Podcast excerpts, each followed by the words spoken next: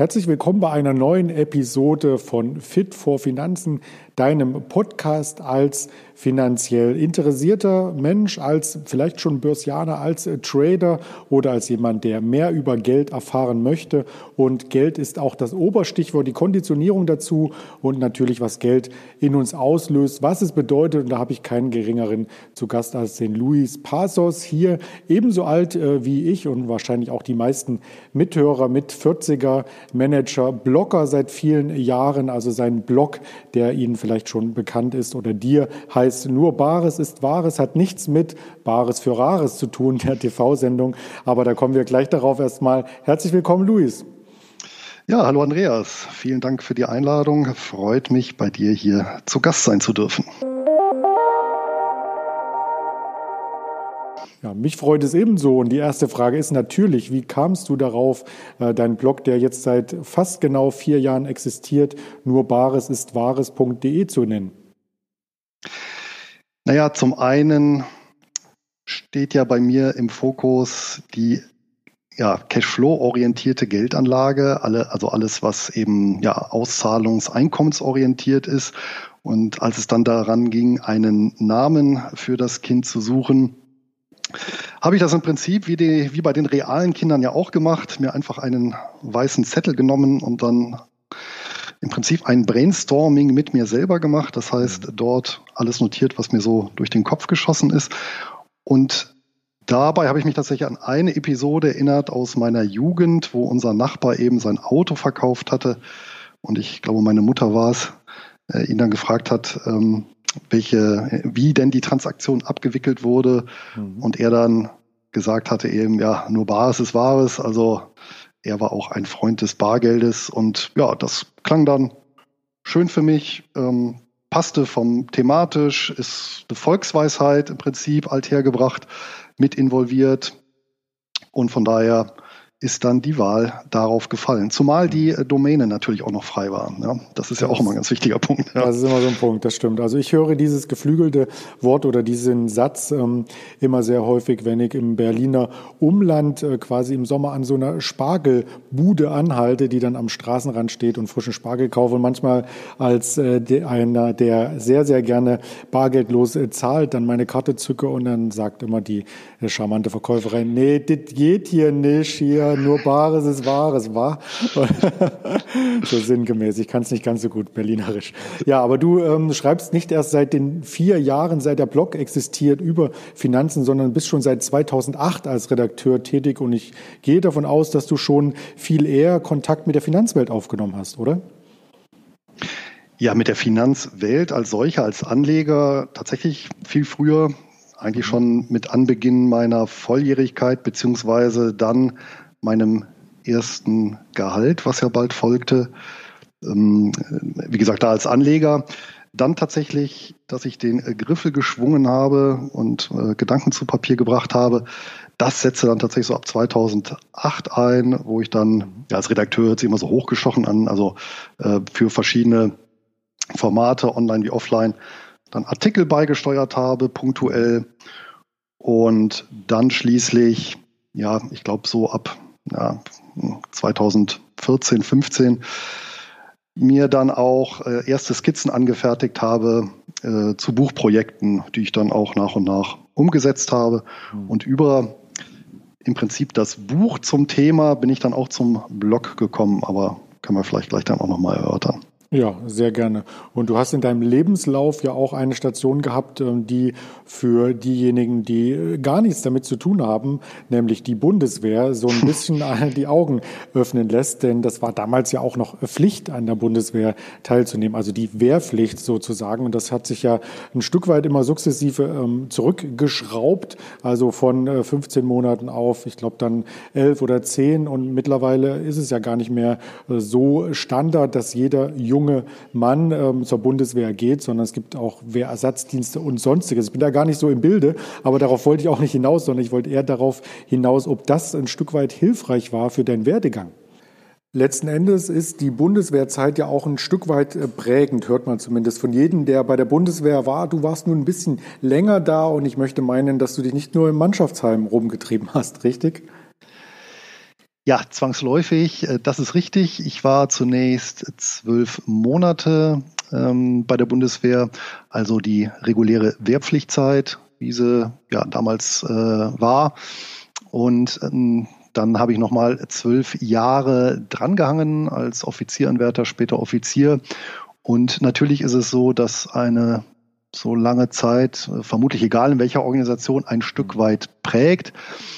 Bei der Bundeswehr kommt natürlich hinzu, dass bestimmte Aspekte, ja, ich sag mal, nicht militärspezifischer Art mhm. auch natürlich sehr gut äh, übertragen werden können auf andere Lebensbereiche. Ne? Und das fängt natürlich bei so klassischen Sekundärtugenden an, die dort ja äh, nicht nur gelehrt werden, sondern äh, ja deren Einhaltung auch eben strikt äh, äh, angeraten ist. Ja, also sowas wie Disziplin, Pünktlichkeit ähm, etc.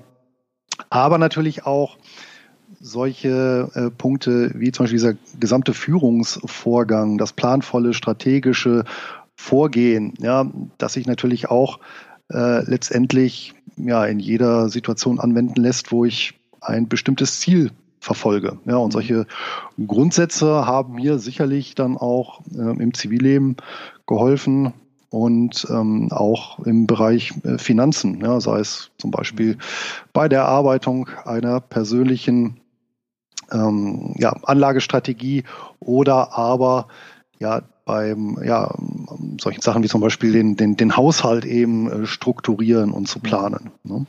Ja, also das ist sicherlich auch so ein, Keil innerhalb ähm, derjenigen, die bei der Bundeswehr waren oder sind, also wie man seine Freizeit dort verbringt. Also ich war selber auch Wehrdienstleistender, da kann ich mich auch outen, dazugehört zu haben letzten Endes. Und da habe ich ganz stark gemerkt, dass die einen natürlich ähm, wirklich nach Dienstschluss sofort ins Mannschaftsheim gegangen sind und zwei, drei Bierchen vielleicht getrunken haben und Karten gespielt haben und quasi ähm, relaxed, also ihre Freizeit genossen, wie man es so schön ähm, positiv ausdrückt. Und die anderen haben eben die, die Freizeit damit verbracht, um entweder Sport zu treiben oder aber auch sich weiterzubilden. Und äh, während an manchen Spinden dann eben die äh, Poster aus der Praline beispielsweise hingen, so habe ich mir dann den Chart von Börse Online ausgedruckt oder so.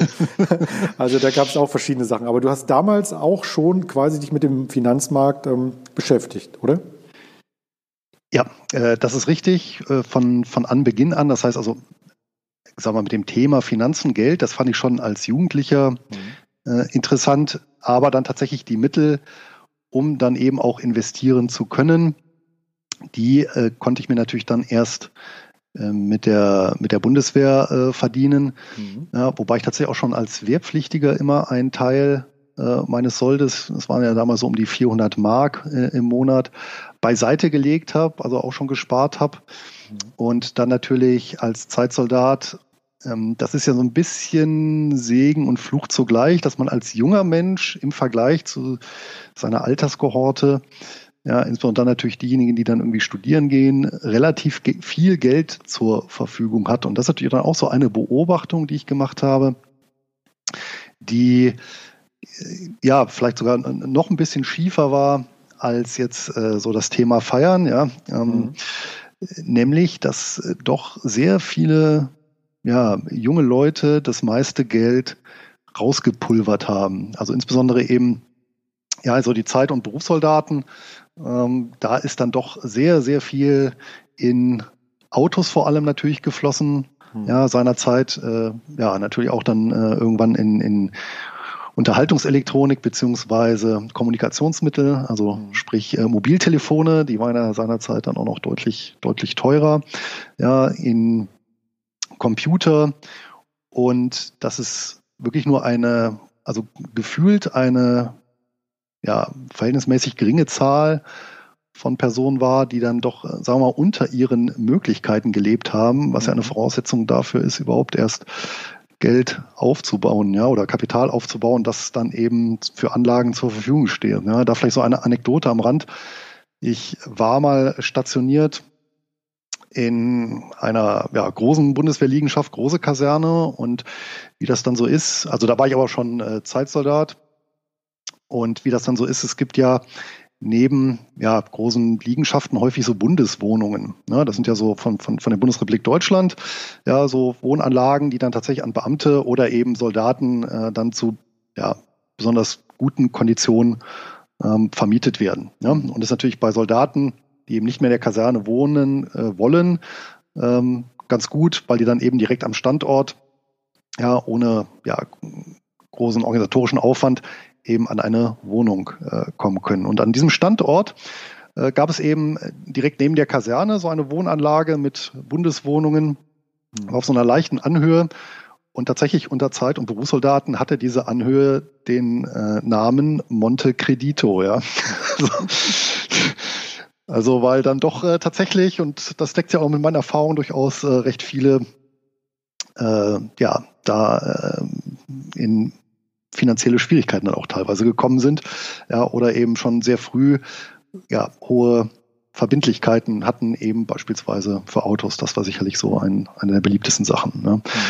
Und das Thema, äh, ja, daher also auch das, der Bezug zum Thema Finanzen, der war dann halt dann auch äh, durch solche Sachen dann immer latent da, weil genau das war ja etwas, was ich eben nicht wollte, ne? Mhm. eben in solche ja, Abhängigkeiten zu kommen, beziehungsweise ja, äh, dann eben nicht die Möglichkeit zu haben, mir, ja, sagen wir, meine eigene private finanzielle Festung aufzubauen.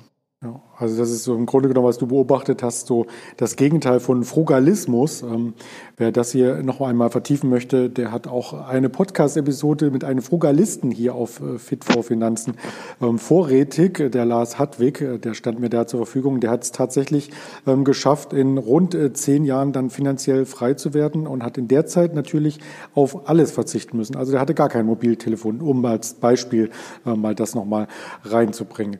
Dein ja. Finanz ähm, Interesse galt dann in erster Linie den klassischen Aktien, die man gesehen hat, oder hattest du dir gleich eine Nische gesucht, wo du sagst, äh, da möchte ich mich besonders hineinlesen und mich dann später top auskennen? Vielleicht noch als Ergänzung, also äh, als gebürtiger Rheinländer war ich natürlich auch äh, ein Freund des äh, Feierns, aber eben nicht äh, exzessiv, ja, sondern eben punktuell. Das ist ja dann auch völlig in Ordnung. Ne? Ja. ja also von daher auch hin und wieder im Offizierheim dann ein äh, Bier trinken gewesen. Ne? Okay. Also damit nicht der Eindruck äh, erweckt wird, ich wäre hier äh, als Puritaner unterwegs. Ne? Das okay. ist das war auch nicht der Fall. Gut zu wissen. Ja.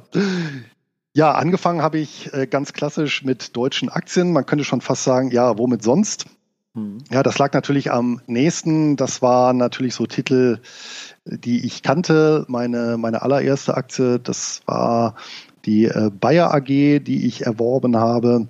Mhm. Das lag einfach auch schlichtweg daran, dass, äh, das hatte ich auch schon anderweitig erzählt, ich glaube auch auf meinem Blog schon mal geschrieben, dass eine Cousine meiner Mutter, die ich sehr mag, die hat halt eben bei Bayer gearbeitet und das war dann, äh, hat dann die Kaufentscheidung hm. äh, maßgeblich beeinflusst, weil ich gesagt habe, naja, wenn die so tolle Leute haben, die dort arbeiten, muss es eine tolle Firma sein.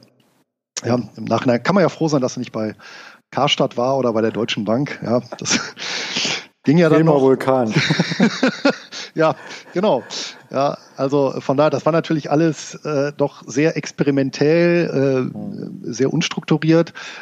Und ja, ähm, ich muss ja auch sagen, ich beneide ja so ein Stück weit die äh, Personen, die jetzt groß werden mit eben den Möglichkeiten, solche Podcasts wie dein zu hören oder Blogs zu lesen. Ja, oder heutzutage ist ja auch die, die Informationsvielfalt und Möglichkeit ganz anders als eben in den 90er Jahren war. Mhm. Ja, da musste ich ja schon dann tatsächlich in eine Buchhandlung eben in dem Bereich Wirtschaft, Finanzen und da so ein bisschen durch die Bücher stöbern, die dort standen. Ja, ja. Viel mehr Möglichkeiten, sich zu informieren, ähm, gab es ja nicht. Ne? Das stimmt. Also auch das Internet ist ja erst ein Stück weit äh, später gekommen, wenn ich da mal äh, zurückdenke an meine ersten Interneterlebnisse in Verbindung mit äh, Charts. Da musste ich wirklich an der Universität in der nächsten Großstadt, ähm, da kannte ich jemanden, der dort studiert hatte, der durfte ins Rechenlabor, der hatte dort ein Login und der hat mich ab und zu mal mitgenommen und dann konnte ich über Yahoo Finance quasi mir mal zwei, drei Charts ausdrucken. Das hat er mir gestattet und analysiert, beziehungsweise dann erst richtig verstanden, habe ich es dann zu Hause auf dem Papier, weil viel mehr als Teletext ähm, hatte man zu Hause nicht zur Verfügung. Das ist heute eine ganz andere Zeit, ganz klar. Und deswegen bist du auch von den Aktien natürlich ein bisschen äh, diversifizierter oder tiefer hineingekommen, das Finanzthema, und hast dich dann, um jetzt äh, ein, ein interessantes Schlagwort zu verwenden, den Income Trust zugewendet. Was steckt denn da dahinter? Ja, irgendwann bin ich an den Punkt gekommen, wo ich mich dann tatsächlich mal neu, was die Finanzen anging, organisieren wollte und äh, das Ganze dann auch mal etwas strukturierter angehen wollte und diesen, diesen, diesen Flickenteppich, ja, den ich halt so in den 90er Jahren gepflegt habe, der wäre man dann auch irgendwann ähm, ja, zuwider. Das heißt also, äh, das war ja so, dass man ja wirklich dann irgendwie so ein Buch gekauft hat, ja, und dann geschaut hat und oh ja, fand man ganz interessant, mhm. ja, dann ausprobiert hat, ja, was da so drin stand, dann ein paar Monate später irgendwie auf einen anderen Titel gestoßen, auf eine andere Strategie, ja, äh, die fand man dann noch interessanter, ja, und ja, das Ganze war ja dann wirklich äh, sehr lose, unzusammenhängend ähm, und ja, wie gesagt, experimentell. Und irgendwann ähm, in diesem Zuge der Neuorientierung bin ich dann eben auf den kanadischen Aktienmarkt gestoßen. Mhm. Und das war ja tatsächlich für mich dann absolutes Neuland, ja, weil Kanada stand ja nun nicht unbedingt im Fokus, ja, USA schon eher, aber das Besondere war eben, ähm, und ich glaube, das war über ein Zertifikat der UBS, äh, das seinerzeit im Umlauf war oder emittiert wurde, auf das ich zufällig gestoßen bin. Und das lautete eben auf Income Trusts. Also das bildete diesen Sektor der Income Trusts ab. Ja, und das hat dann so meine Neugierde geweckt. Mhm. Und äh, daraufhin habe ich eben recherchiert, worum es überhaupt geht, was ist das überhaupt, ja. Und dabei eben festgestellt, dass es eben börsennotierte Aktiengesellschaften sind, die eben ja nochmal einer speziellen Regulierung beziehungsweise einem eigenen einen eigenen, äh, einem eigenen Recht unterliegen. Mhm. Und ähm, ja, hierbei handelt es sich äh, um, ja, kann man schon sagen, um Rentnerpapiere im wahrsten Sinne des Wortes, also äh, um Beteiligungen, also börsennotierte äh, Wertpapiere, Beteiligungen an, an Geschäftsmodellen, die eben in Kanada sehr häufig von Rentnern gehalten wurden und nach, auch nach wie vor werden. Ja, diese Income Trusts sind halt zertifiziertes äh, ja, so Altersvorsorgevermögen auch in Kanada. Und sehr viele dieser Income Trusts, die sind eben darauf ausgelegt, monatlich auszuschütten. Hm. Ja, und dieser Gedanke, den fand ich eben sehr, sehr faszinierend. Ja, und ähm, im Prinzip muss man ihm dazu sagen, ein, ein Income Trust ist nichts anderes als eben eine börsennotierte Aktiengesellschaft, für die eben aber nochmal spezielle Regularien gelten, die eben ja in, in einem ja, besonderen oder zusätzlichen Gesetz eben festgehalten sind. Ja, und diese Regularien umfassen, wie es ja immer dann so ist, bestimmte Privilegien, aber auch eben bestimmte Verpflichtungen. Ja, das, das wichtigste Privileg ist wahrscheinlich die Steuerfreiheit auf Unternehmensebene. Also, dass es eben eine Wertpapierklasse ist oder, oder Geschäftsmodelle, die eben ja keine Körperschaftssteuer bezahlen, im Gegenzug aber verpflichtet sind, ja, einen äh, Großteil ihres überschüssigen Cashflows, also nach Investitionen, ähm, und Kosten auszuschütten. Ja, und da gibt es eben, also gab es seinerzeit ein paar hundert ähm, dieser Income Trusts ähm, in Kanada. Und äh, die, das Konzept dahinter hat mich irgendwie sofort ja, äh, eingenommen. Und ja, das war eben so der Moment, wo ich dann auch so gemerkt habe, ja, das ist äh, ja so mein Ding, das, was mir zusagt. Und ich habe dann eben in den Folgejahren meine Strategie, Strategie dann sukzessive umgestellt eben auf diese äh, Income Trust, aber auch ähm, im Zuge der Recherche habe ich dann festgestellt, weltweit gibt es viele, viele andere ausschüttungsstarke Instrumente oder einkommensorientierte Instrumente, die börsennotiert sind, eben insbesondere in den angelsächsischen Ländern oder vom angelsächsischen Recht geprägten Ländern wie beispielsweise Singapur oder Hongkong. Mhm. Ja, ähm, so dass es hier tatsächlich möglich ist, sich ein ja, Weltportfolio zusammenzustellen, aber eben mit der Maßgabe, sich darüber eben eine Vielzahl von Einkommensquellen zu erschließen. Und äh, ohne dass es damals diesen Begriff in der Art gab, äh, ist natürlich heute so ein etwas ja, äh, schon abgenutzt, äh, dieses passives Einkommen, ja. Aber dieses, dieses Grundkonzept eben, das hat mir sofort eingeleuchtet, ne, dass ich eben auf der einen Seite damals eben noch die Bundeswehr habe als Arbeitgeber, die mich bezahlt und auf der anderen Seite aber eben ja über Beteiligungen, ja, in die ich investiere, eben auch ein laufendes und dann eben auch unterjähriges, also sprich monatliches Einkommen erzielen kann. Ja, und äh, das äh, fand ich eben schon eine recht faszinierende Idee und genau das habe ich dann für mich nach und nach ausgebaut. Also im Grunde genommen äh, für denjenigen, der noch gar nicht so tief in der Materie ist, ist das wie monatliche Zinszahlung auf ein Investment, auf einen bestimmten Betrag auf dem Konto zu erhalten und das steht dir dann zur freien Verfügung. Ja, wobei Zinsen jetzt natürlich der falsche Begriff sind, ne? weil Zinsen sind ja letztendlich äh, auf eine ja, Schuld, ähm, Zahlungen, die eben auf eine Schuld äh, fällig werden. Und diese Dividenden, das sind natürlich Erträge, die aus einem Geschäft heraus erfolgen und dann getätigt werden. Ja, also da, die, auch dieser Satz immer, ja, Dividenden sind der neue Zins, da ist natürlich auch so ein bisschen gefährlich, mhm. weil das eben strukturell schon was, also unterschiedliche Größen sind, muss man natürlich schon sagen. Aber genau, die Idee dahinter ist eben, ja, sich einen Einkommensstrom äh, ja, für sich selber eben zu erschließen. Und das Schöne ist ja, ich kann ja dann immer wählen, möchte ich den nutzen, um ja hier äh, den zu reinvestieren, ja, und zwar reinvestieren kann ja sein in die in dieselben Instrumente, ja, um die weiter aufzustocken, aber auch in, in andere Anlageklassen oder möchte ich den eben ja verkonsumieren, ja, oder aufteilen geht ja auch, ja, und das ist ja eben die die die Idee dahinter. Ja, dann ist die Frage ja auch schon beantwortet. Unterschied Zinsen, Dividenden. Ähm, und äh, letzten Endes geht es ja für den, der sich, egal für welches er sich als äh, Geldstrom entscheidet, ja darum, und so heißt ja auch äh, letzten Endes dein Blog, äh, Bargeld zu haben, mit dem er dann irgendwas anderes anstellen kann. Das war ja auch der Titel deines Ratgebers Bargeld äh, statt Buchgewinn.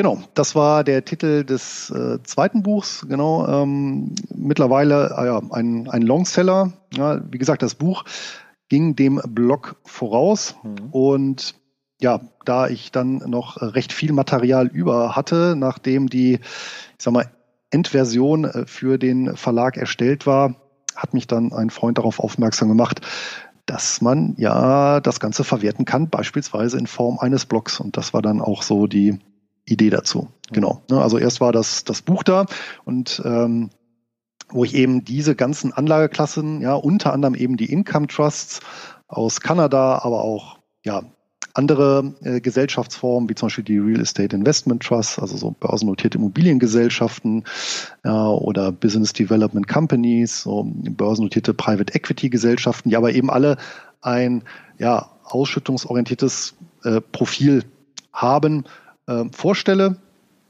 Ja, sind so um die, um die 15 unterschiedliche Anlageklassen und mhm. ja, wie man die erwerben kann, wie man sich äh, ja, ein entsprechendes Portfolio zusammenstellen kann.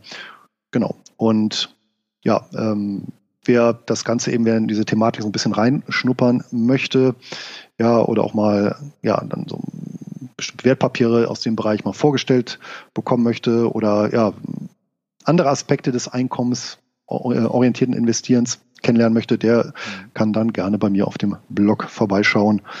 Da ja, sind die Inhalte natürlich ähm, kostenfrei.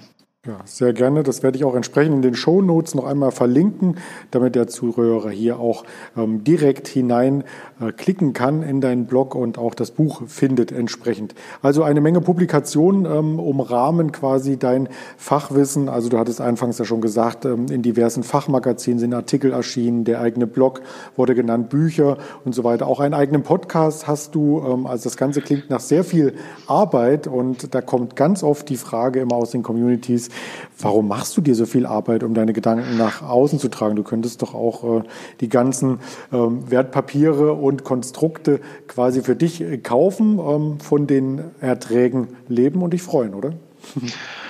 Ja, das habe ich ja auch erstmal viele, viele Jahre für mich alleine gemacht. Ja, mhm. und ähm, im Prinzip das Ganze angefangen nach außen zu tragen oder die Idee, das überhaupt erstmal in ein Buch zu gießen, war auch nicht, muss ich sagen, meine Idee, sondern derselbe Freund, der mir empfohlen hat, ja, den Blog hier äh, zu starten. Das ist auch äh, einer meiner Freunde, mit denen ich wirklich auf Augenhöhe so Finanzthemen gut diskutieren kann. Mhm. Ja, der ist letztendlich auch vom Fach und der ähm, hat, nachdem wir uns dann auch zu dem Thema öfter ausgetauscht haben, mir irgendwann gesagt, naja, ähm, zu dem Thema gäbe es halt, oder hätte er mal geguckt und es gäbe nichts im deutschsprachigen Raum an Publikationen, um das ja einem, einem, ja, breiteren Publikum eben äh, heranzutragen. Und hat mir dann tatsächlich vorgeschlagen, eben das ja mal in ein Buch zu gießen. Und das habe ich dann auch gemacht. Also das war im Prinzip ja so ein Anstoß von außen. Mhm. Und ja, jetzt hast du ja ein, ein, ein Wort ja gesagt, ähm, nämlich ist das nicht eine Menge Arbeit? Also zum einen muss man natürlich sagen, das ist ja nicht äh, oder das ist ja in dem Sinne keine gefühlte Arbeit, wenn man den Arbeitsbegriff nimmt, den jetzt vielleicht so der Durchschnittsbürger äh, heranzieht, ja, mhm. äh, ja, was ja eher eine oder sehr oft eben eine eine eher ungeliebte Tätigkeit ist, ja, also äh, die Zeit so zwischen zwei Wochenenden, ja, das ist es ja nicht, sondern das ist ja im Prinzip ähm, ja ein ein Hobby, was ich aber mit professionellem Anspruch durchaus ausfülle, ja, und ja, was mir Spaß macht. Also im Prinzip ist es schon so eine, so eine ideale Verbindung, ähm, da die Zeit ähm, rein zu investieren, ja, die ich ja anderweitig sowieso äh, oder, oder sowieso rein investieren würde, ja, vielleicht nicht ganz in dem Ausmaß, aber mhm. prinzipiell ja schon, aber eben dann nur für mich, ja, und äh, im Prinzip genau äh, dasselbe eben nur nach nach außen ein Stück weit getragen. Ja, und zum Zweiten äh, ist es so, äh, ich habe unheimlich viel Zeit gewonnen vor ein paar Jahren, als ich beschlossen habe, eben äh, meinen Medienkonsum äh, drastisch einzuschränken und ja, seit ich dann eben auch keinen Fernsehen mehr schaue, äh, beispielsweise, äh, ja, wenn man mal guckt, eben der, der, der Durchschnittsdeutsche, ich glaube, wie lange hockt er vom Fernseher täglich? Zwei, drei, vier Stunden. Irgendwo so in dem Bereich bewegt sich das. Ja, ja und wenn man sich einfach mal überlegt, ähm, was man in zwei bis drei Stunden pro Tag schafft, mit etwas, was, was einem gefällt, ja, wo man die Passion reinlegt, dann schafft man auch eine ganze Menge. Und da ist natürlich wieder so ein bisschen die Bundeswehr hilfreich, weil äh, die Fertigkeiten, die man dort erlernt hat, eben das langfristige Planen, strategische Vorgehen, ja, das am Ball bleiben, ja, ähm, das ist dann äh, bei solchen Projekten durchaus hilfreich, weil letztendlich ist das ja alles ein Marathon. Ja, und mhm. klar, am Anfang guckt man dann und sagt, naja, boah, bis ich mit so einem Buch fertig bin, das dauert ja ewig. Ja, aber wenn man dann irgendwie zurückguckt und dann nach einem Jahr und dann feststellt, was man alles geschafft hat, einfach indem man seine zwei, drei Stunden, die man vorher anderweitig ja, verbraten hat, nutzt, mhm. ja, ähm, da ist der Hebel schon sehr enorm. Und wie gesagt, es kommt ja einem nicht wie Arbeit vor in dem Sinne. Ne? Also ich würde ja auch diese unser Gespräch hier ist jetzt in dem Sinne ja auch keine Arbeit, ja, sondern ähm, ja, macht mir auch Spaß. Ich nehme ja an, für mich dir auch. Ja. Auf jeden Fall. Ich dachte jetzt, du sagst bei der Bundeswehr, ja, ähm, es gab auch keine TV-Buchse an der Wand, deswegen konnte ich gar keinen Fernsehen gucken. Ich glaube mich zu erinnern, das war bei uns ähm, so, dass es in der Tat keinen Fernsehempfang gab und dass dann äh, die ersten ihre privaten Videorekorder mitbrachten und dann VHS-Kassetten durchspulten, um sich auch dann noch äh, zu unterhalten, wenn das Mannschaftsheim Vereinsheim äh, geschlossen hatte. Aber natürlich, also ähm, es geht sehr, sehr viel Zeit natürlich für diese Dinge drauf. Es ist letzten Endes Unterhaltung. Viele nutzen es auch, um abzuspannen von dem Alltag. Aber wenn man ähm, letzten Endes mit Leidenschaft bei dem tun ist, was man den ganzen Tag ähm, quasi umsetzt, also wenn man Arbeit ein bisschen anders ähm, definiert, ähm, dann äh, kommt dann das ja gar nicht so vor, wie du schon sagtest. Und letzten Endes ist dann das Bücherregal wichtiger als der Flat Screen, um das mal abzukürzen, oder? Ja, so könnte man es zusammenfassen. Ja, und natürlich ähm, ist es ein Stück weit bedauerlich, wenn man sich anschaut, ja, gerade auch so in den jüngeren Jahren und wo es ja auch angesprochen ist, eben die, die, die Bundeswehrzeit, ähm, wie viel Zeit dort ja junge Menschen dann auch äh, verschleudern, also nicht in der Dienstzeit, sondern eben in der Freizeit, ja. Mhm. Und gerade bei bei Zeit- und Berufssoldaten, die jetzt äh, häufig ja an einem Standort stationiert sind, wo sie ja nicht wohnen. Ja, also diese klassischen Wochenendpendler, das habe ich ja auch jahrelang gemacht. Ja.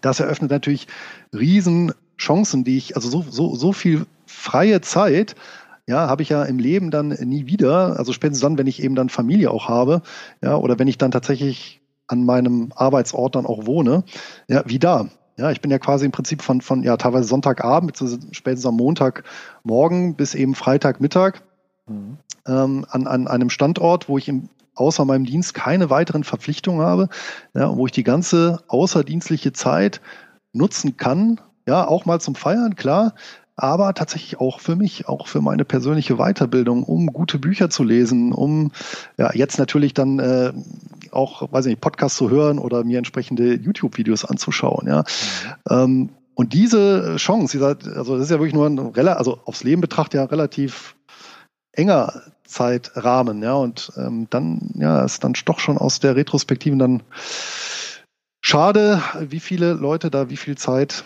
mh, hm, sinnlos, ja, was ist sinnlos, aber halt, äh, ja, ohne Ziel, ja, der Unterhaltung, äh, die Zeit im Prinzip konsumieren, ja, und ja. nicht, äh, und nicht investiv äh, tätig sind. Ja, das reflektierst du sehr, sehr äh, gut und das würde ich auch genauso unterschreiben. Ähm, kannst du denn auf der anderen Seite unterschreiben, ähm, ob man hier durch das Feedback, was man bekommt, auch an den eigenen Gedanken so ein Stück weit äh, wächst oder ist das für dich eher nur eine Bestätigung, dass diese Gedanken in die richtige Richtung gehen?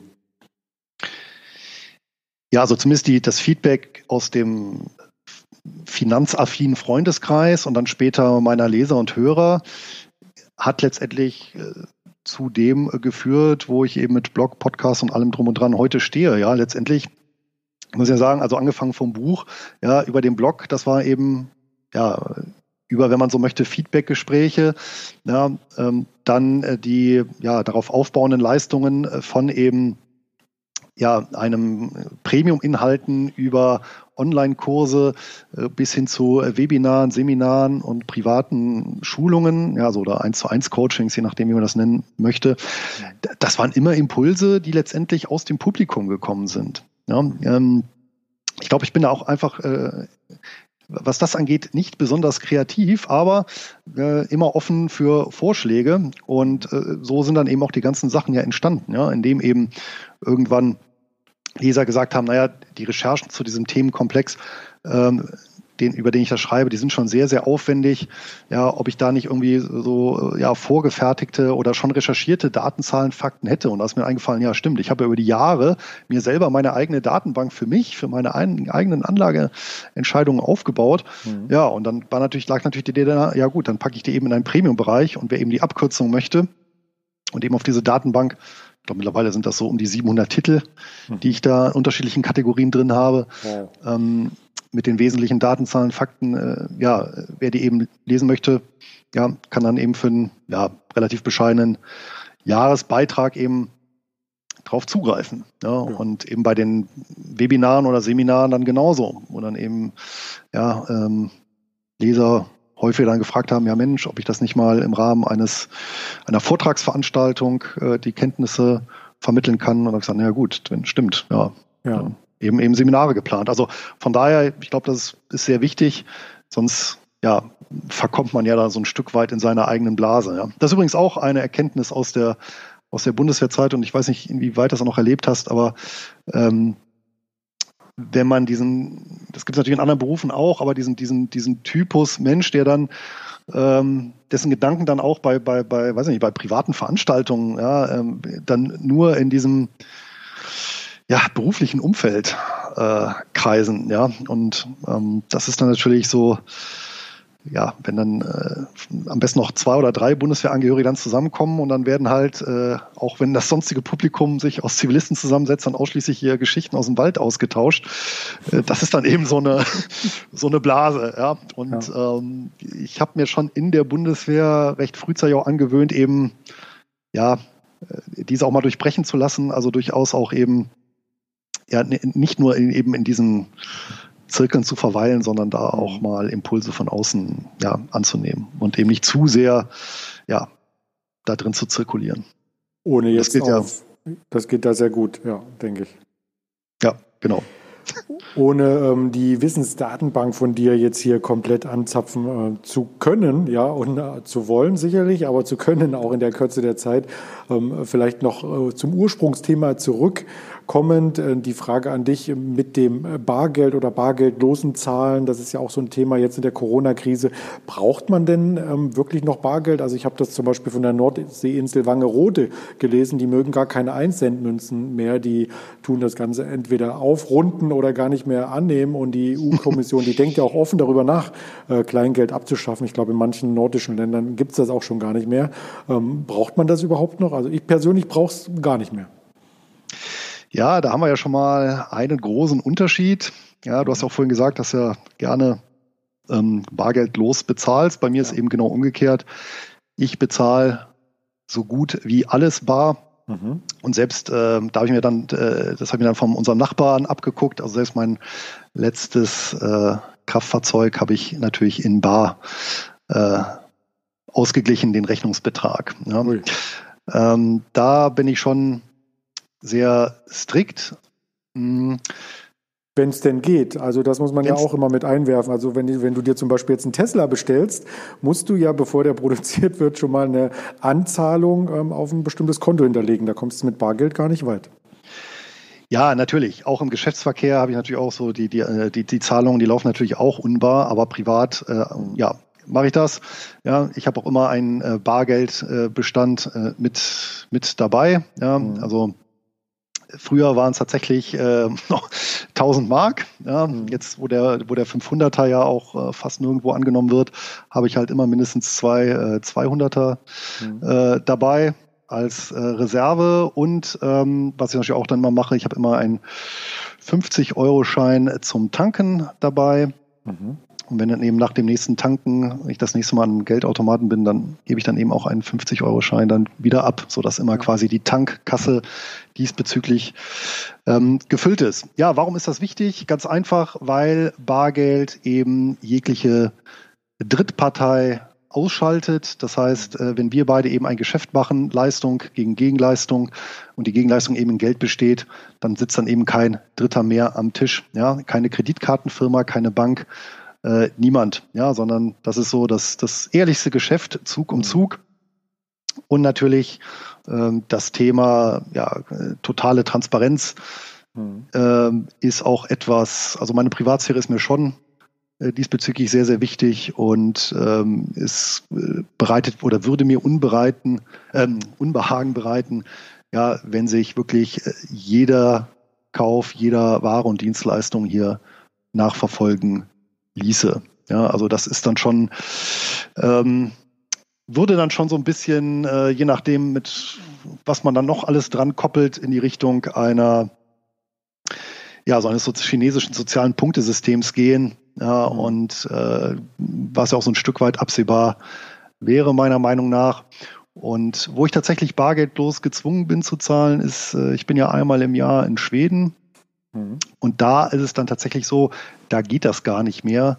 Äh, viele Geschäfte des Alltages sind gar nicht mehr bar abzuwickeln. Ja, so bekanntestes Beispiel, äh, das muss man auch lernen, sind die Tankstellen. Ja, es gibt also diese Tankstellenhäuschen, da kann man auch reingehen und dann auch irgendwelche Getränke und, und so weiter kaufen. Da, da kann man auch bar bezahlen. Aber zum Beispiel ähm, das, was man getankt hat, also den Spritpreis, den bezahlt man da gar nicht an der Kasse, den kann man nur an der Säule bezahlen mit Karte. Mhm. Ja. Oder zum Beispiel, wir fahren dann auch eben dann mit dem Schiff äh, dann äh, immer rüber und auf diesem Schiff ist dann auch so, äh, die nehmen gar kein Bargeld äh, teilweise an, sondern dann bezahlt man selbst hier für den Sohn hier das, das, das Eis für 1,50 mit Karte. Ja.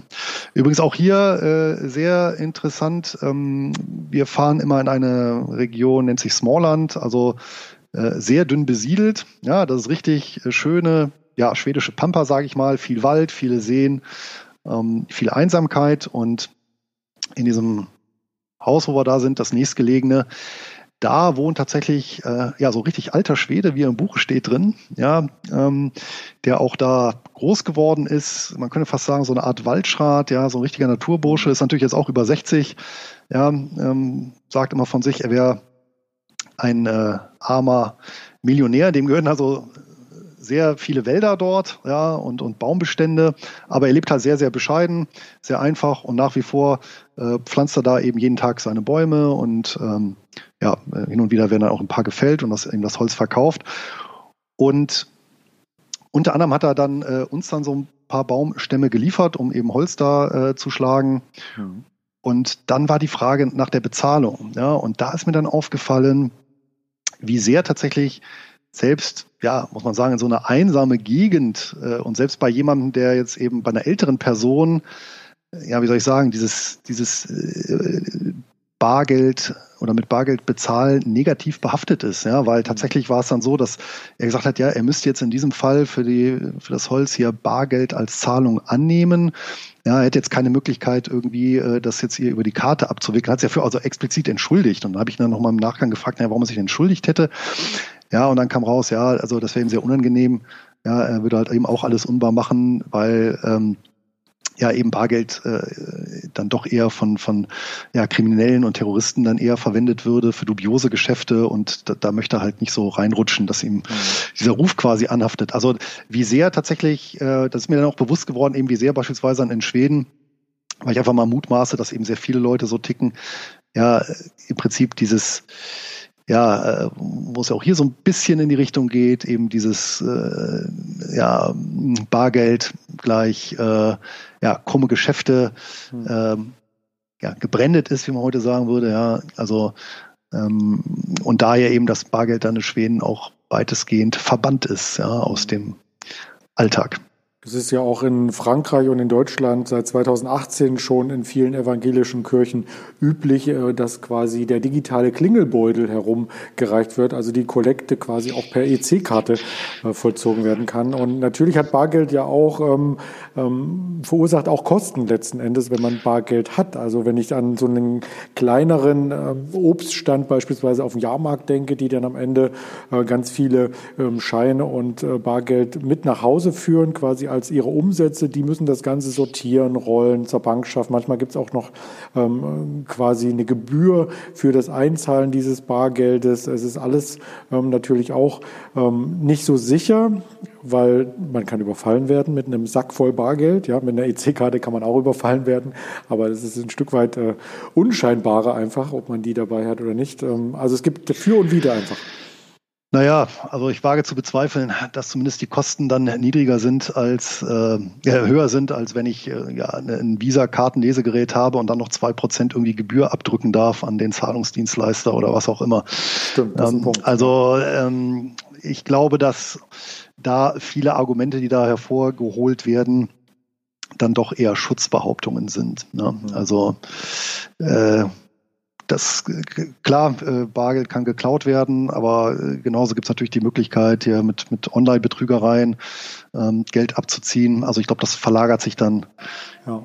eben dann in, dementsprechend. Ja. Also äh, von daher ähm, ja, wäre es schon recht fatal, meiner Meinung nach, ähm, wenn das Bargeld abgeschafft würde. Und äh, gleichwohl sehe ich natürlich gewisse Tendenzen in die Richtung. Mhm. Und selbst wenn es nicht abgeschafft formal abgeschafft wird, besteht natürlich die Möglichkeit, ja, durch entsprechende ja, Rahmensetzungen dafür zu sorgen, dass es eben immer weniger angenommen wird, ne, indem eben zum Beispiel Geschäften Anreize gegeben werden, ja, eben kein Bargeld anzunehmen. Ja. Und okay. das ist natürlich ähm, eine meines Erachtens sehr, sehr ungute Entwicklung. Ja.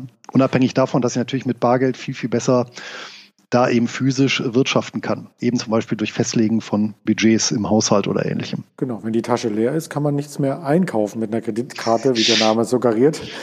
kann man äh, fast endlos shoppen, also bis zum Limit zumindest. Und äh, es ist nicht ganz unüblich gewesen in den letzten Jahren, gerade in den USA, dass ähm, die Zahlung einer Kreditkarte mit einer anderen Kreditkarte wiederum besichert wurde und so weiter. Ähm, ja, und im Grunde genommen gar nicht so viel Geld äh, da war, wie der Konsument ausgegeben hatte. Aber ähm, man muss auch sagen, das Bargeld hatte ja früher, wenn man nochmal an den Ursprung des Bargeldes zurückkehrt, kehrt, hat ja immer ähm, so eine Art Gegenwert gehabt, eine Besicherung, ähm, ob das der Staat war oder Goldstandard oder was auch immer.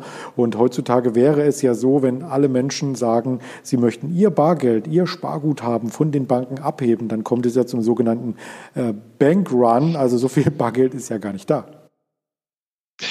Ja, aber es ist auch eine Schutzfunktion. Und das wäre ja dann auch ein Disziplinierungsfaktor für die Bank. Ja, und war es ja auch. Ja, ähm, natürlich kann man jetzt drüber streiten, ja, über äh, bestimmte ja, Quoten und was an, an, an Bargeld gehalten werden muss oder halt im Edelmetallstandard. Und äh, das war ja auch genau diese Gefahr von Bankruns, das war ja auch äh, dann im 19. Jahrhundert ähm, spätestens dann die Idee, weshalb so etwas wie diese moderne Zentralbank äh, Theorie und dann Architektur dann auch heranreifte. Ja. Also man hat ja schon davor vorgestellt, äh, festgestellt, ja, dass eben äh, Banken eben in die Bredouille kommen können, obwohl sie eben wirklich ein ähm, ja, gutes äh, Portfolio, also ein Portfolio aus, aus, aus guten Sicherheiten bestehen, beispielsweise, ja, beispielsweise äh, trotzdem eben in Schwierigkeiten kommen können, wenn eben zu viele ähm, ja, Einleger ja, oder Kunden gleichzeitig ihre Anlage, Einlage ausziehen wollen. Mhm. Ja, und äh, genau für diese Engpasse, das heißt also im Prinzip solvente Banken, die aber abdrohen, in die Illiquidität abzurutschen. Äh, das war ja so der Kerngedanke der modernen eben äh, Zentralbank. Ne? Das ist ja so ein Standardwerk von dem Walter Bargerot. Also wer das noch irgendwie bekommt auf Deutsch, äh, Lombard Street heißt auf Englisch und ich glaube Lombard Straße eben auf Deutsch. Mhm. Wo das Ganze beschreibt, ist auch sehr, sehr schön, äh, die Überlegungen, die er dazu anstellt. Ja, und das zu vergleichen, was dann, man muss schon sagen, ja, wie sehr dann eben die, die, die Zentralbanken, die heutigen Zentralbanken diesbezüglich degeneriert sind. Ne? Mhm. Also, weil heute wird halt eben alles und jeder gerettet äh, im Bankensektor im Zweifel. Ja, und das war ja eben nicht die Kernidee, die dahinter stand. Ne? Aber gut, das ist natürlich so ein anderes ja. Thema. Aber die Fans von äh, Bargeld quasi, die äh, fühlen sich ja auch bestätigt oder sind bestätigt durch ähm, die Summe, was im, als Bargeld im Umlauf ist. Also wenn man sich da mal etwas tiefer in die Materie einliest, so gibt es ja allein an den 200 Euro äh, Scheinen 365 Millionen Stück. Also das sind umgerechnet 80 Milliarden Euro, die im Umlauf sind. Und seit 2002 ist ja im Eurosystem die ausgegebene Menge ähm, in Milliarden auch vervierfacht worden. Also wir haben aktuell 1,3 Billionen an Euros äh, in Bargeld im Umlauf. Also scheinbar haben immer mehr Menschen auch Bargeld zu Hause als ein Stück weit äh, Vorsorgeinstrument irgendwo im Keller oder im Garten liegen. Naja, und ich umgehe damit natürlich Negativzinsen, ja, muss man ja auch ganz klar sagen. Ja, und äh, natürlich auch dann seit spätestens seit 2008, seit der Lehman-Pleite, hat sich natürlich auch äh, durchgesetzt äh, die Idee, dass auch Banken durchaus mal pleite gehen können. Das ist halt die Frage, wann und wie schnell man Geld bekommt. Wir haben gesehen, die Einschränkungen auf Zypern oder Griechenland. Mhm. Und natürlich sind das alles Faktoren, die dafür sorgen, dass die ähm, ja, Bankkunden dann natürlich sich auch überlegen, naja, wie sieht meine optimale Asset-Allokation äh, aus, die eben auch tatsächlich dann Bargeld umfasst. Ja, ja, also eben nicht auf der Bank, ja, sondern ne, und dann wieder Drittparteirisiko, sondern eben wirklich äh, ja, zu Hause oder im Schließfach oder sonst wo. Ja. ja falls das Schließfach nicht auch in derselben Bank ist und man kommt dann gar nicht mehr rein. Also das wäre natürlich auch vielleicht äh, fatal. Wie sieht denn ähm, bei dir die Verteilung, die Asset Allocation, wie du es so schön ähm, nanntest, aus? Also hast du äh, quasi 20 Prozent, ich hoffe, es ist nicht zu privat, 20 äh, Prozent im Garten, 10 Prozent im Keller, 5 Prozent unter dem Kopfkissen und dann den Rest in äh, Finanzprodukten? Naja, im Keller habe ich vor allem äh, viele Weinregale, aber die zählen wir jetzt mal nicht ins, äh, ins Anlagevermögen dazu, genau wie die Whisky-Sammlung. Ja. ja. Das ist so dann der, der absolute, äh, der, der absolute Backup ja, für, mhm. ähm, äh, für Krisenzeiten. Nein, Schatz beiseite. Also ähm, wirklich von den, von den klassischen Vermögenswerten äh, sind etwa die Hälfte angelegt in börsennotierten Wertpapieren. Mhm. Dann nochmal 40 Prozent etwa Schwankt natürlich immer von Tag zu Tag in Immobilien, mhm. ja, und der Rest dann eben Liquidität und sonstiges, sage ich mhm. jetzt mal. Ja. Wobei natürlich die Liquidität auch ja nicht ganz unbedeutend ist. Da sollten natürlich Anleger auch nicht ähm, dem Gedanken verfallen, sagen, naja, da liegt halt die Liquidität nutzlos rum. Mhm. Ähm, eventuell sogar Negativzinsen drauf. Äh, real gesehen auf jeden Fall, ja, weil die Inflation dran knabbert. Ja, ja also äh, lege ich alles in, in Wertpapiere an. Ja, weil äh, natürlich das, äh, das Schlimmste, was einem äh, eben passieren kann als Privatperson, ist eben illiquide zu werden, sei es ja, weil man Geld braucht, um, ja, weiß ich nicht, Auto kaputt, ja, ähm, ich brauche es aber, um zur Arbeit zu fahren, ja, oder am Haus muss die Heizung neu gemacht werden oder äh, im Bereich der Selbstständigkeit ja, ähm, Steuern, äh, die gezahlt werden müssen. Mhm. Also von daher ist dieses Liquiditätspolster oder Notgroschen oder wie, man, wie immer man das nennen mag, natürlich ja fürs finanzielle Überleben exorbitant wichtig. Ja, und da darf man sich dann auch nicht verleiten lassen, dann zu sagen, naja, der Schwund, der da ist, den umgehe ich, indem ich das dann eben anlege, weil Teufel ist ein Eichhörnchen und genau dann, wenn ich Geld brauche, sind die Kurse im Keller. Hm. Und dann passiert nämlich genau der, ja, der GAU, ja, äh, größte anzunehmende Unfall, dass ich dann ja, zu niedrigsten Kursen Aktien verschleudern muss, ja, um an Liquidität zu kommen. Und wir wissen ja genau das, ja, ist es ja dann auch, was eben Kurse im Crash dann weiter nach unten treibt. Ja. ja. und das, ich darf eben niemals austrocknen. Das sollte mir nach Möglichkeit eben nicht passieren. Ja. Und daher ist eben wichtig, erstmal wirklich ja, solides Liquiditätspolster aufbauen, egal jetzt ob auf Bargeld oder auf Tagesgeldkonten oder, oder wie auch immer. Ja. Mhm. Also da geht dann auch wieder der Grundsatz eben, ja, Bares ist Wahres, ja, für eben den, den, den Fall der Fälle. Für den Fall der Fälle, daran hört man schon an äh, dem Wortlaut, dass du natürlich auch an die Zukunft denkst, also dass du nicht nur in den Tag hinein lebst, also dass du hier einen übergeordneten Plan für dein Leben, für das Leben deiner Familie letzten Endes hast, vielleicht noch als Killerfrage nachgeschoben, was ist denn Geld für dich? ja, da kann man natürlich auf zwei unterschiedliche Definitionen ausweichen. Einmal die öffentlich-rechtliche, da ist ja im Prinzip ganz einfach, was ist der Euro, was ist der Dollar oder der Yen? Ja, das ist letztendlich, äh, das hat sich auch seit der Antike im Prinzip nicht geändert. Ja, das ist ein Steuertilgungsmittel. Also das ist ja im Prinzip die Definition von gesetzliches Zahlungsmittel. Warum wird das nachgefragt? Mhm. Warum? Äh, ja, weil wir eben einen Beschaffungszwang haben. Ja, weil ich eben damit die einzige Möglichkeit habe, meine Steuerschulden zu begleichen. Mhm. Ja, und selbst ohne äh, selbst wenn wir Arbeitseinkommen und Umsätze alles wegdenken, ja, bleibt es dabei, nämlich zum Beispiel die ganzen Immobilieneigentümer, die zur Begleichung ja, der Grundsteuer dann eben genau dieses äh, Mittel benötigen. Mhm. Ja, und ähm, ja, natürlich dann auch Arbeitgeber äh, oder ja, andere Steuerpflichtige. Ja, das ist so die öffentlich-rechtliche Sicht auf die, auf die Dinge. Ja, und äh, das ist natürlich für die Zentralbanken dann auch wunderbar, dass sie im Prinzip ein Gut herstellen, wo es eben eine Zwangsnachfrage gibt. Ja, und dieser Beschaffungszwang sorgt natürlich dafür, dass das dann auch im Geschäftsverkehr eingesetzt wird. Ja, und ähm, jetzt auf einer persönlichen Ebene, wenn wir eben das äh, Geld jetzt wirklich vom vom, vom, vom, ja, von der Sorte oder eben von, von, von, vom Nominalen her lösen, ja, ist natürlich Geld für mich sowas wie ein Leistungsspeicher und Konverter. Ja, ähm, wobei ich eben, ich sehe das Ganze, was jetzt meine Vermögensanlage angeht, eben ein Stück weit so, äh, da habe ich auch so ein bisschen Anleihen hier aus dem Studium genommen, aus von meinem Rechnungswesen-Professor, ja, dass ich das Ganze eben so ein Stück weit sehe als ähm, ja, Obst Plantage oder Obstbaumplantage.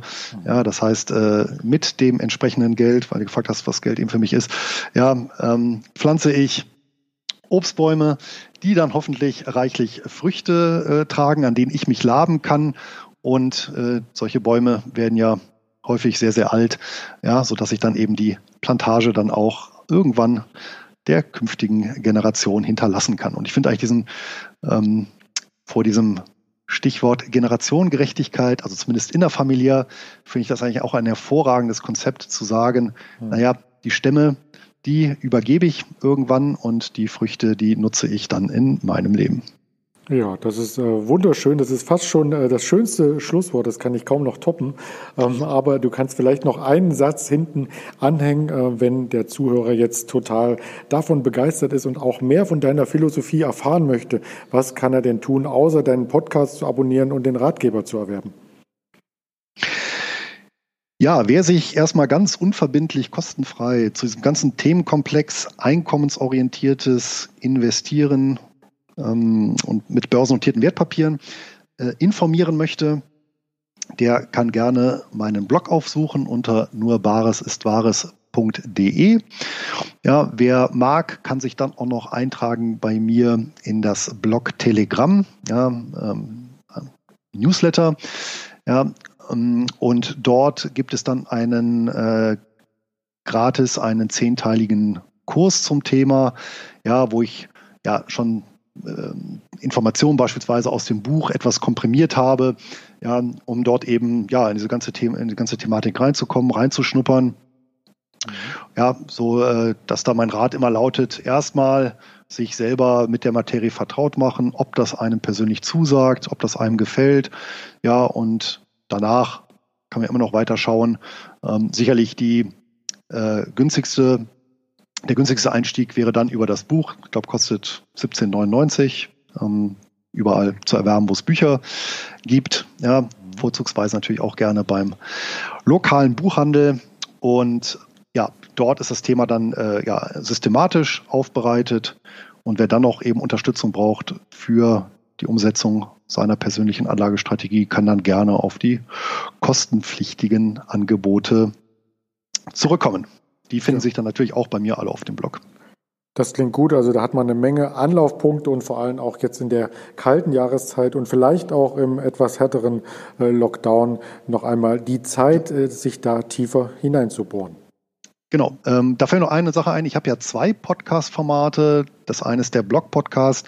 Ja, da mache ich dann eher so Interviews oder eben äh, ja, äh, trage vor die Blog-Artikel, ja, eben als. Audioformat. Ich habe noch zusammen mit dem Anton Gneupel den Einkommensinvestoren-Podcast, wo wir uns wirklich jedes, jeden Monat gezielt ein Thema aus dieser Welt des einkommensorientierten Investierens vornehmen und besprechen. Und ich glaube, wer so, ein, so, ein, so einen Einstieg in das Thema finden möchte, der ist da bei dem Einkommensinvestoren-Podcast ähm, gut aufgehoben. Den gibt es überall, ja, wo es Podcasts gibt. ne? Also bei stimmt. iTunes und Spotify etc. pp. Den habe ich auch schon entdeckt auf Podigy. Und ähm, ja, jetzt sind wir bei Folge 20. Ähm, da kommt auf alle Fälle ähm, keine Langeweile auf, wenn man sich hier noch einmal vertiefen möchte. Auf jeden Fall. Ja, damit bedanke ich mich äh, für das sehr, sehr spannende Gespräch. Einige Dinge können wir gerne im nächsten Jahr nochmal vertiefen. Vielleicht bin ich auch mal für ein Interview bei dir. Man wird sich äh, auf alle Fälle nicht aus den Augen verlieren. In diesem Sinne, bleib gesund, äh, komm gut ins neue Jahr und ähm, bleib weiter bestens investiert. Luis.